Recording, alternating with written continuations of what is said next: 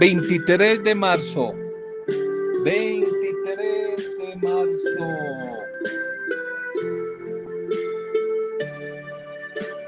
Jesús es lo mejor que ha dado la historia humana.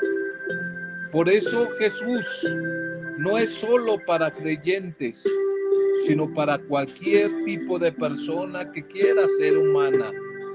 Jesús es patrimonio de toda la humanidad. Jesús es para todos. Es para todos.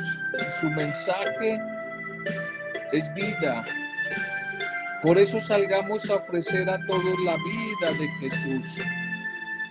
Prefiero una iglesia accidentada, herida y manchada por salir a la calle antes que una iglesia acomodada, enferma por el encierro, por la comodidad de aferrarse a las propias seguridades.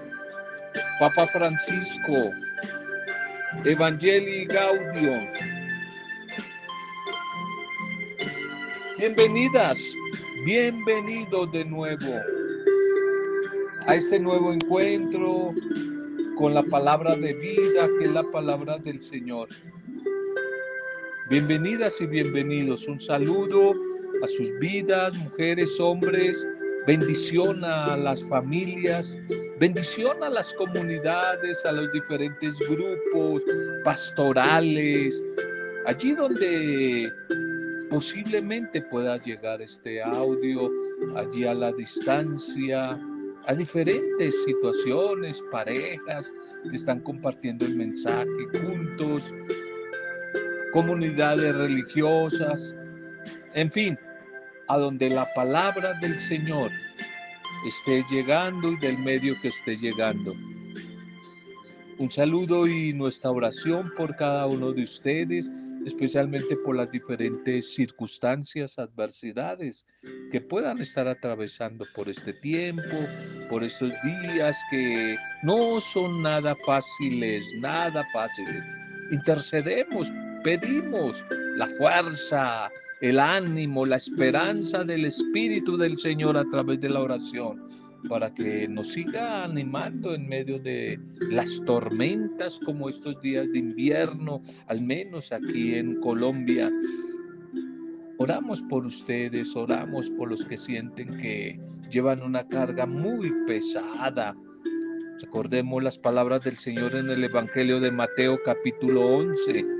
Vengan a mí todos los que están cansados, cansadas, cargados y agobiados, vengan a mí, que quiero que descansen, acepten mi yugo, que suave y que ligero de llevar.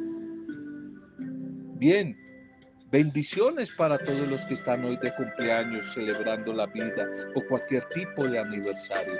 Bendiciones, nuestra oración por cada uno de ustedes y feliz día, feliz aniversario, feliz cumpleaños a los que hoy están reconociendo el valor maravilloso, supremo de la vida y lo celebran, lo comparten.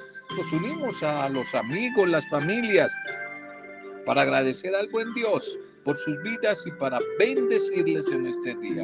Un feliz día. Primer mensaje para hoy.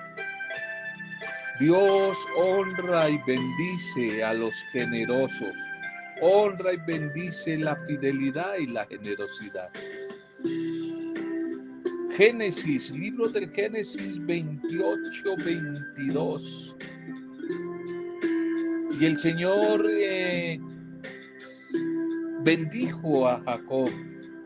Y Jacob le respondió diciendo, de todo lo que tú me dieres, de toda bendición que tú compartieras conmigo, yo apartaré algo para ti y te daré una ofrenda como señal de gratitud.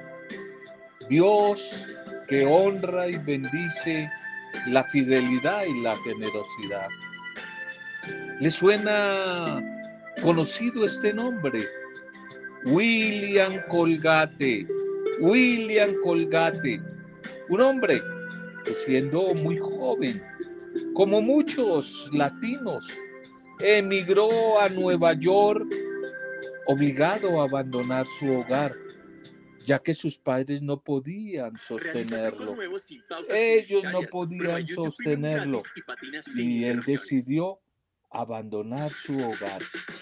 Decidió alejarse de casa, decidió eh, buscar una aventura en, en, un sitio lejano, en un sitio eh, extraño para él.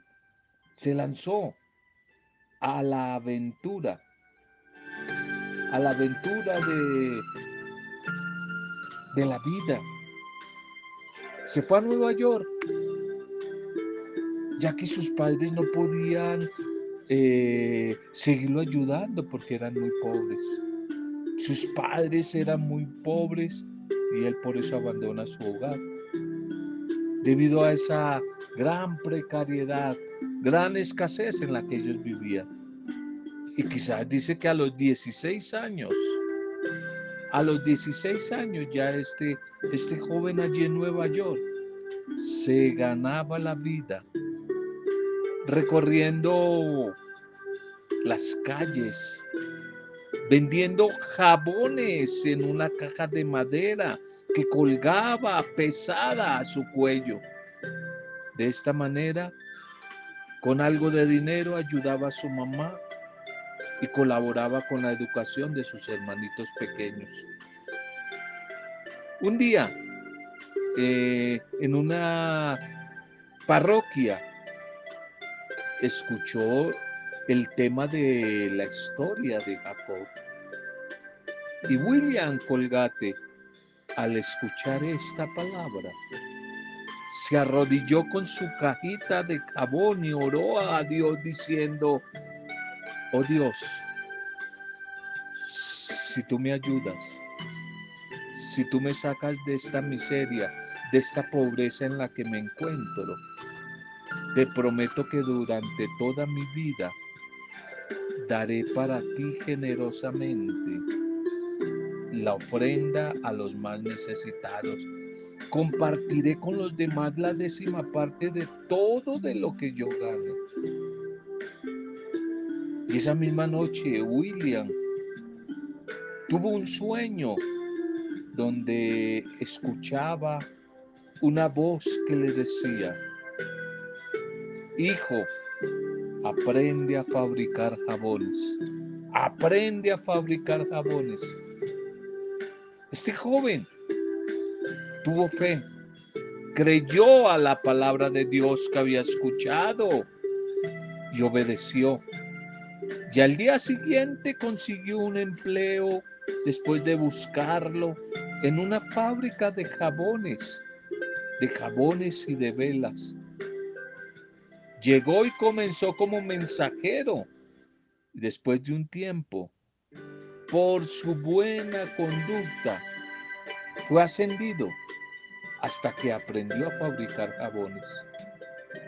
Luego, después de un tiempo, unos años, se convirtió en socio de esta empresa y después quedó como dueño porque su socio, que era mayor, murió y se cuenta que más o menos por 1806 descubrió la famosa fórmula de la crema dental. El señor William, William Colgate, descubrió la fórmula de la crema dental que no era conocida, no existía.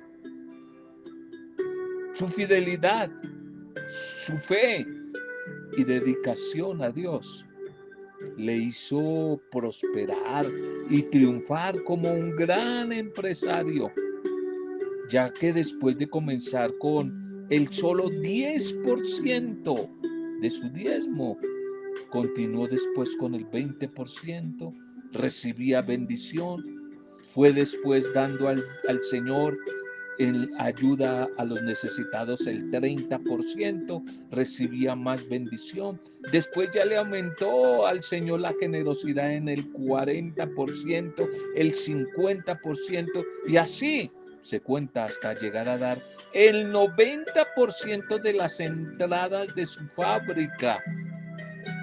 De lo neto, de las ganancias. El 90% lo destinaba para ayudas sociales, para ayudar a los necesitados, a niños, ancianos, a huérfanos, a gente pobre, a gente hambrienta. El 90% de sus ganancias lo dedicaba y él solamente se quedaba con el 10%. Sus ventas cada vez aumentaban más rápidamente, por lo que comenzó a hacer su marca, Colgate, Colgate comenzó a ser una marca demasiado reconocida en muchos hogares, a través no solamente de Estados Unidos, sino de todo el mundo. No estamos haciendo ningún comercial, ninguna propaganda, pero nos preguntaríamos, ¿tú no has consumido un producto colgate? Casi todo, ¿cierto? Pues bueno, algo de la historia de un hombre que le creyó a la palabra, le creyó a Dios, se dejó seducir por el espíritu de generosidad, de solidaridad con los necesitados, invirtió en ellos, ofrendando a Dios porque Dios vive y habita es en el ser humano. Y de esta manera este hombre maravilloso cada vez fue más, más prosperado, cada vez fue más bendecido, más bendecido. No es un trueque, no se trata, no se trata de hacer trueque con Dios como algunos interpretan mal la palabra, que a medida de que yo, yo le doy más a Dios para que Él me dé más a mí. Aquí no se trata de un trueque, se trata de hacer posible dentro del corazón humano, el tuyo y el mío, el milagro posible del amor solidario, del amor compartido, del amor, del amor que bendice a los demás, ese amor que comparte quizá lo poco con los que nada tienen. De esa manera, siempre vamos a ver multiplicaciones. Vamos a ver multiplicaciones como la, esa multiplicación del Evangelio, la multiplicación de los panes y de los peces. Dios honra y bendice la fidelidad y la generosidad del ser humano. No se queda Jesús en el Evangelio, lo va a decir. Cualquiera que dé siquiera de beber un vaso de agua a uno de mis hermanos más débiles, sedientos, no se quedará sin recompensa. No se quedará sin recompensa. Tengamos fe, escuchemos la palabra y obedezcámosla y vamos a ver bendiciones. Seamos generosos. Compartamos especialmente con los más necesitados. Ofrendemos al Dios de la vida como señal de gratitud por todo lo recibido en las personas necesitadas. Ofrendemos a Dios como señal de gratitud al recibir su bendita palabra y vamos a ver cómo el Señor no se deja ganar en misericordia y en generosidad.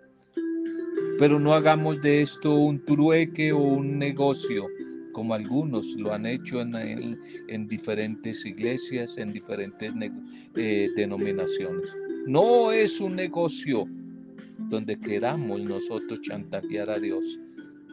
Si tú me das, yo te doy. Si tú no me das, yo no te doy. No, no, no, así no es. Así no es. Es agradecer la fidelidad de Dios y descubrir cómo Él, al que le honra sincera y humildemente, sin querer buscar primero las añadiduras, Dios le bendice. Dios le bendice y le prospera como a William Colgate. A William Colgate. Bien. Vamos para nuestros textos litúrgicos. Nuestros textos litúrgicos para este día. Titulemos el mensaje para hoy. Jesús signo de contradicción.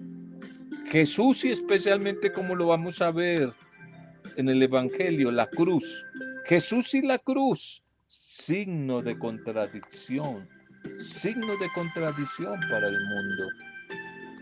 La primera lectura para hoy, la primera lectura para hoy es del libro Antiguo Testamento de los números, de la Torá o de la ley judía que conocemos como Pentateuco que se le ha adjudicado a, Moisés. A Moisés. Libro de los números. Capítulo 21, 4 al 9. Números 21, 4 al 9. Y en esta primera lectura se nos eh, anuncia o se nos da como una exposición de un relato antiguo, de un relato legendario de la religiosidad popular allí del pueblo, que se había perpetuado a lo largo de los años en transmisiones familiares, atribuidas a, las, a los antepasados de Israel, allí especialmente en su transitar por el desierto. El pueblo ha vivido por primera vez una victoria en contra de un pueblo cananeo. Y sin embargo, en el relato de hoy se quiere poner de manifiesto todavía la dureza de corazón, la inmadurez de la fe de ese pueblo, la inconstancia de sus sentimientos, la fragilidad de su fe, de por ende de su fidelidad.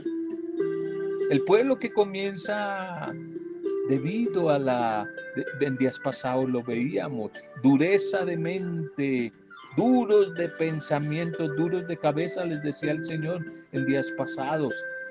Y debido a eso, debido a eso comienzan a murmurar en contra de Dios, porque todo lo que quieren ellos, anhelan, es que sea fácil, que sea fácil.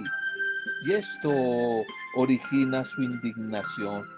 La respuesta de Dios dentro de esa mentalidad primitiva de la ley del mínimo esfuerzo, tener harto, quizás cualquier parecido con el hoy, simple coincidencia. Tener y tener y tener, pero que no me cueste nada, hacerme rico rápidamente, sin ningún esfuerzo, sin ninguna lucha. Y a Dios no le gusta esto. A Dios no le gusta eh, esa manera de de interpretar eh, la vida de fe que eh, tiene relación con ese Dios de la vida. Y tal vez por eso, dentro de esa mentalidad primitiva con la que el autor de este libro interpreta los acontecimientos, se va a convertir en un castigo, un castigo de parte de Dios, que pone en peligro la misma existencia de todo el pueblo. Moisés vuelve a actuar como intercesor, como mediador entre Dios y el pueblo, con lo que Dios aplaca su ira y nuevamente el pueblo es salvado gracias a la intercesión de este gran caudillo de Moisés. La serpiente del relato aquí funciona eh, en el pasaje o relato original bajo quizás un principio mágico, eh, supersticioso que tenía la, la fe, la religiosidad del pueblo. Tal vez se podía resumir con el refrán moderno de hoy que dice que un clavo saca otro clavo, pero taladalo al lenguaje psicológico contemporáneo. Se puede entender eh, esto como un saber transformar las experiencias negativas en actitudes de vida positivas, en enseñanzas. Hoy se habla mucho de una palabra resiliencia. Resiliencia es esto, la capacidad de transformar los momentos difíciles, las experiencias duras, negativas, en actitudes de vida en toda una escuela de aprendizaje. Algo así como aprender de nuestros propios errores. Y el mensaje va a consistir en comprender que solo se aprende de los errores si se les da la cara, si se enfrentan, si se enfrentan, si no se hace negación de esos errores. Y en la medida en que el pueblo interiorizó, tomó conciencia de su pecado, de su error, se arrepintió, lo reconoció primero, se arrepintió, volvió su corazón a Dios.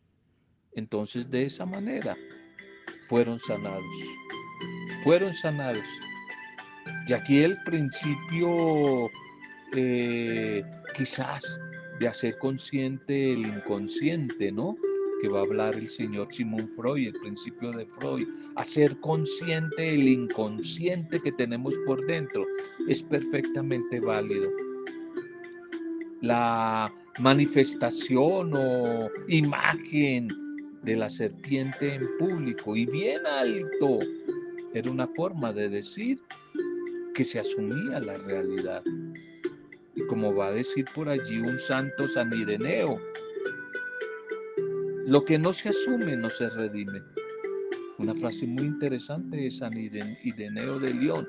Lo que no se asume no se puede redimir. Vale entonces lo que va a decir el dicho, el dicho popular. Los problemas no son más que bendiciones disfrazadas. Esos son los problemas para un creyente. Para una mujer de fe como tú, para un hombre de fe como los que me escuchan, como yo, para las discípulas y discípulos del Señor, los problemas no son más que bendiciones, bendiciones disfrazadas. El salmo para hoy, el 101, Salmo 101 donde el orante va a clamar al Señor, escucha mi oración, que mi grito llegue, llegue hasta ti. Este salmo, la comunidad orante suplica, suplica al Señor que escuche la oración del afligido. Una familia, una comunidad, quizás una pareja, una mujer, un hombre, están viviendo una situación de aflicción y clama al Señor por ver el rostro del Señor. Busca querer ver el rostro del Señor, tener paz, tener comunión con Él. Pero también proclama en tono profético que la liberación ya está cerca, que la liberación está cerca de los que confían en Él, de los que esperan en Él. Quede esto escrito para la generación futura y el pueblo que será creado, el nuevo pueblo, alabará al Señor. Que el Señor se ha mirado desde su ilustre santuario, desde el cielo se ha fijado aquí en la tierra para escuchar los gemidos. ¿De quiénes? De los que sufren, de los cautivos, de los oprimidos, de los enfermos. Ha escuchado esos gemidos y baja a ayudar y a liberar a los condenados. El Evangelio de hoy es el Evangelio de Juan, capítulo 8, 21, 30. Juan 8, 21, 30. Y este Evangelio, la comunidad del discípulo amado, es el Evangelio de Juan, nos continúa mostrando la incapacidad de los judíos para reconocer a Jesús como el Mesías, como el Hijo vivo de Dios. Aunque pareciera que poco a poco se van aproximando a la verdad. El hecho es que todavía, todavía están distantes, todavía no logran verla.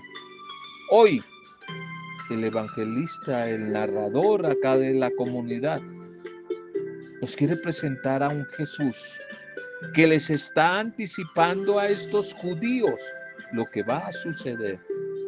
Sin embargo, ellos creen que al hablarles de su partida, les está insinuando que se va a suicidar, que puede estar como loquito y que piensa en el suicidio. No logran captar, no logran entender que son ellos los que lo van a entregar y que por eso morirán ellos por su pecado. Es decir, se perderán la gran oportunidad de tener vida y vida en abundancia, por su dureza de corazón, por su ceguera, por su terquedad, al no ser capaces de reconocer a Jesús como el Salvador, al rechazarlo. Y hay algo importante en el texto de hoy, y es la alusión implícita a su condición divina, a la de Jesús.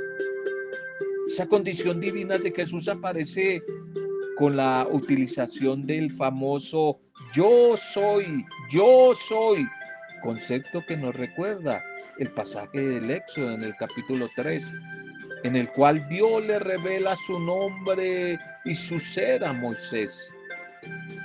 Con esta asociación, el yo soy, una asociación de conceptos le queda fácil de captar a un judío conocedor del libro del Éxodo. Jesús les está diciendo que para entenderlo, para creer y esperar en Él, deben verlo actuar sin prejuicios. Los prejuicios les van a impedir ponerse en camino, en marcha hacia una vida nueva. Recordemos que Moisés pudo ser el gran liberador de Israel, precisamente porque le creyó a ese yo soy. Yo soy el que soy, que significa el nombre de Dios Yahvé. Yahvé, yo soy el que soy. Y Moisés se, se arriesgó a hacer lo que él le ordenaba. Por último, el Evangelio de hoy nos remite al pasaje del libro de los números, la primera lectura de hoy que hemos leído. Y esta comparación se puede entender a partir de la explicación que ya hicimos de la primera lectura. Levantar a Jesús en lo alto de la cruz es observar, es interiorizar y contemplar nuestra propia limitación, nuestra propia insensatez, para que asumiendo nuestro error, a tiempo todavía estamos, rectifiquemos nuestra conducta Quizás es algo así como tocar fondo, hasta que no toquemos fondo para poder salir del problema de nuestro pecado. La otra explicación que nos dice que Jesús no se va a suicidar, no se va a matar como ellos pensaban, pero sí se va a dejar matar. Él no se va a matar, no se va a suicidar, pero sí libremente se va a dejar matar. Va a morir entregando su vida por todos, con lo cual el pecado del egoísmo que ha erradicado de raíz, queda erradicado de raíz, porque el cristiano verdadero, la mujer y el hombre de Jesús, no sacrifica ya más a los demás, sino que se entrega ella misma, él mismo, en una ofrenda generosa por todos. Jesús les está diciendo que solamente cuando el justo inocente, que es Él, vaya a la cruz, vaya a la pasión, aceptando con paciencia su muerte. Muchos se darán cuenta de que ha sido fiel y obediente al Padre. Nos podíamos preguntar tú y yo, mujeres de este siglo XXI, de la época de la pandemia, ¿qué significa hoy para nosotros en el año 2021 ¿Qué significa para nosotros en este tiempo ya casi de la Pascua? ¿Qué significa para nosotros mirar la cruz de Jesús? ¿Qué significa? ¿Qué significa eh, el signo de la cruz? Oremos. Demos gracias al Señor por su palabra en este día. Bendigamos su nombre. Padre, te agradecemos por el mensaje de hoy. Te bendecimos por personas que han creído en tu palabra, como en la primera reflexión el señor William Colgate, que te honró. ¿Y de qué manera te honró? Siendo generoso con el necesitado. Agradeciéndote a ti, compartiendo la bendición que tú le dabas, haciendo la bendición con los demás. Gracias por el mensaje de hoy en el libro de los números, la cruz y al igual en el Evangelio. Señor, queremos seguirte a ti. Queremos seguirte con un corazón sincero y fiel. Pero perdónanos, porque como el pueblo en la antigüedad, el pueblo allí en el desierto, seguimos siendo duros de corazón. Nosotros seguimos levantándote de forma inmisericordia allí en la cruz.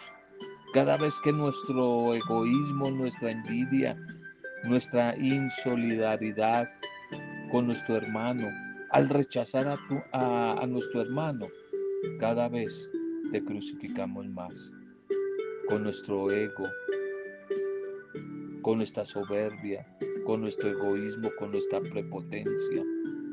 Hoy te pedimos, Señor, con total humildad, que nos renueves, que nos renueves en la manera de pensar, de sentir, que nos renueves por dentro, es decir, renueves nuestro corazón con un espíritu firme, como dijo David allí en el Salmo 50-51. Renuévanos, Señor, que tu bondad que tu amor, que tu misericordia nos mueva a ser como tú, a sentir compasión y misericordia por nuestros hermanos que sufren. Te pedimos, Señor, hoy